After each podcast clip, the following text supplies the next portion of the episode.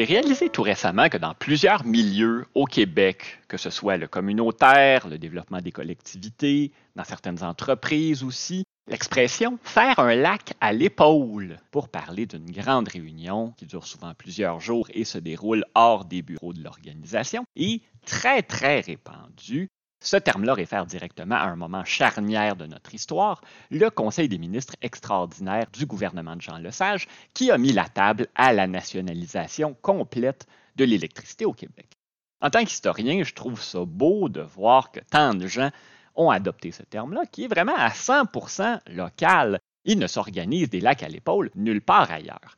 Il y a même des organisations qui s'amusent avec le concept pour une réunion de moindre envergure, on parle des fois d'une flaque à l'épaule. Bref, on s'est vraiment approprié cette idée-là.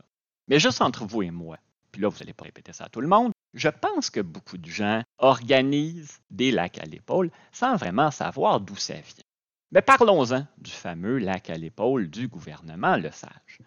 À partir de la fin du 19e siècle, l'hydroélectricité au Québec devient une source de richesse pour les actionnaires des compagnies canadiennes anglaises et américaines qui se sont appropriées la ressource.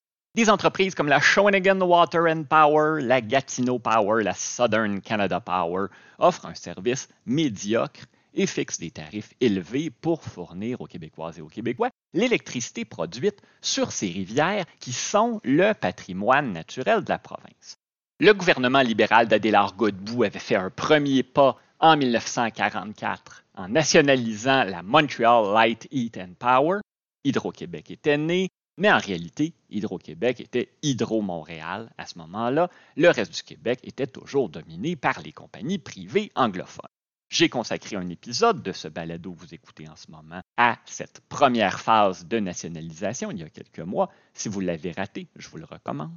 Sous le régime de Maurice Duplessis, entre 1944 et 1959, arrêt total des discussions sur la poursuite de la nationalisation, mais l'idée va revenir à la surface après l'élection de Jean Lesage et de son équipe du tonnerre en 1960. En tant que ministre des Richesses naturelles et donc ministre d'Hydro-Québec, René Lévesque est celui qui va vraiment pousser pour que la nationalisation se fasse. Il s'était joint au Parti libéral notamment parce qu'il avait été séduit par le discours d'affirmation des Canadiens français dans l'économie que portait Jean Lesage à l'élection de 1960, mais il n'était pas question de nationalisation à ce moment-là. Au ministère des Richesses naturelles, on a fait nos devoirs, on était relativement convaincus qu'on pourrait emprunter sur les marchés américains les centaines de millions de dollars requis pour compléter la transaction, parce que nationalisation chez nous, ce n'est pas une prise de contrôle par l'État et les actionnaires se retrouvent avec rien. On rachète les actions des différentes compagnies. Au final, l'État québécois va débourser 604 millions de dollars pour racheter les compagnies d'électricité privées. René Lévesque fait un discours en février 1962 où il énonce clairement que le Québec doit nationaliser son électricité. Dès le lendemain, les grandes compagnies privées convoquent une conférence de presse pour répondre aux ministres. Déjà, on sent qu'il y a une certaine panique chez les hauts dirigeants de ces compagnies. Et le surlendemain, l'évêque commence à recevoir des appuis dans les pages éditoriales des journaux. Vincent Prince, éditorialiste à la presse, va faire ce résumé de la situation. Les compagnies privées d'électricité admettront qu'elles ont elles-mêmes un peu pratiqué le racisme en écartant à peu près systématiquement les Canadiens français des postes supérieurs de leurs entreprises. Comment, devant une telle politique d'arrogance et de ségrégation, ces compagnies peuvent-elles nous en vouloir de réclamer leur nationalisation? Il n'est que normal qu'un peuple se fatigue d'un tel colonialisme économique et qu'il se tourne vers son État quand il ne voit guère d'autres moyens d'atteindre des postes de commande. Ce sont des termes très forts qui sont employés par l'éditorialiste ségrégation, colonialisme économique. Bref, la lutte va s'engager entre l'évêque et les compagnies privées d'électricité, mais également au sein du cabinet Le Sage où l'idée était loin de faire l'unanimité. Au début du mois de septembre 1962, alors que les libéraux étaient toujours divisés sur la question, on décide d'organiser une retraite ministérielle au lac à l'épaule. Le voilà finalement qui arrive. Il est situé à 50 km au nord de Québec, dans le parc national de la Jacques-Cartier, qui n'existait pas encore à ce moment-là, on parlait du parc des Laurentides. Il y a un petit lac à l'épaule, mais ce n'est pas de celui-là qu'on parle. Il est la source de la rivière à l'épaule, dont le vrai lac à l'épaule est un renflement, si vous voulez. Les Wendat de la région appelaient la rivière Waon Jacaronte. Les descendants des Européens ont commencé au 19e siècle à le désigner sous le nom de lac Épaule. On parlait aussi de la rivière l'Épaule. C'est devenu le lac à l'épaule, même si le toponyme n'a été officialisé qu'en 1968. On y a d'abord installé un relais pour les gens qui faisaient la route de Québec au lac Saint-Jean ou du lac Saint-Jean à Québec. Puis, en 1922, on construit un premier chalet en bois rond à l'extrémité sud du lac. Ce camp-là va accueillir des visiteurs de marque dès 1943.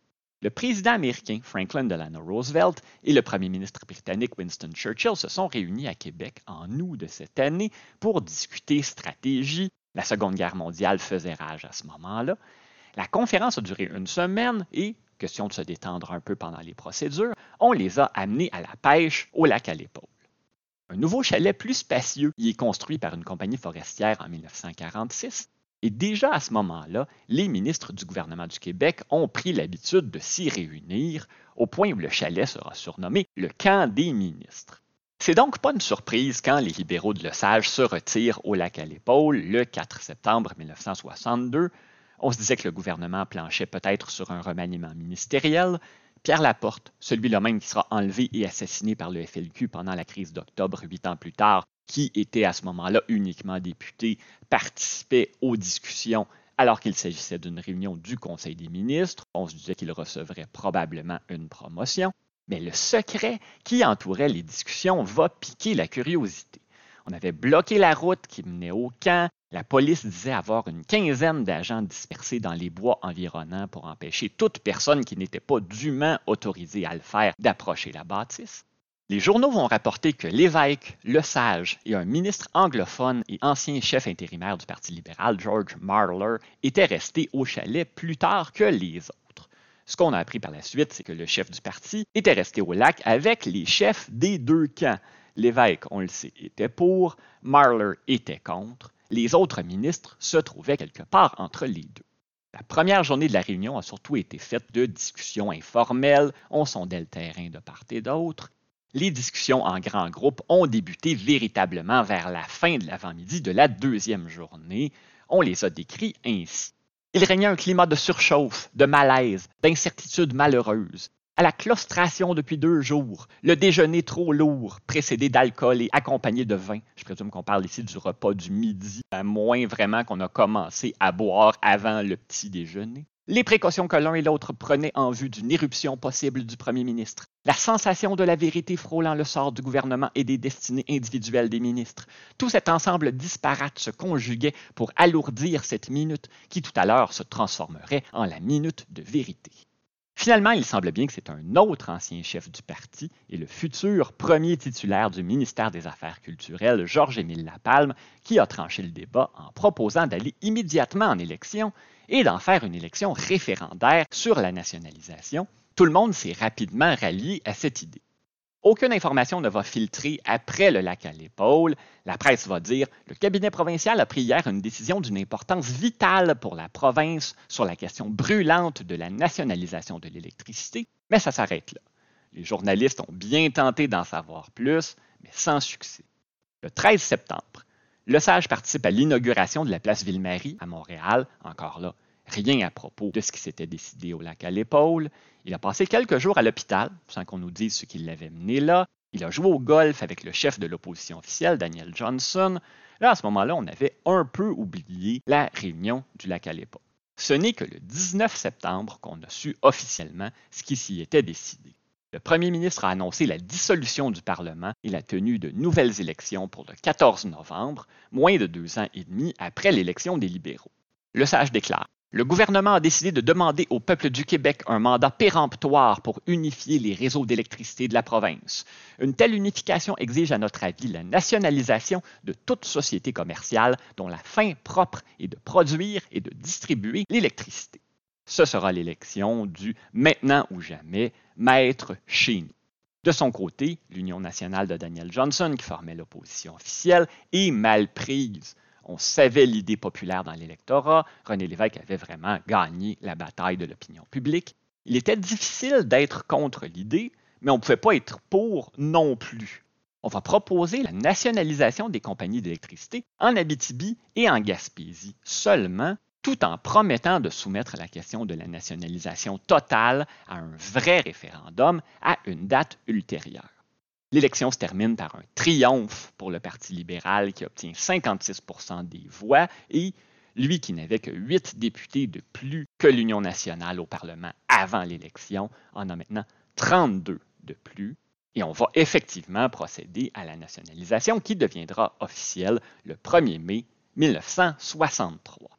La réunion du lac à l'épaule a changé le cours de l'histoire et l'expression faire un lac à l'épaule était née.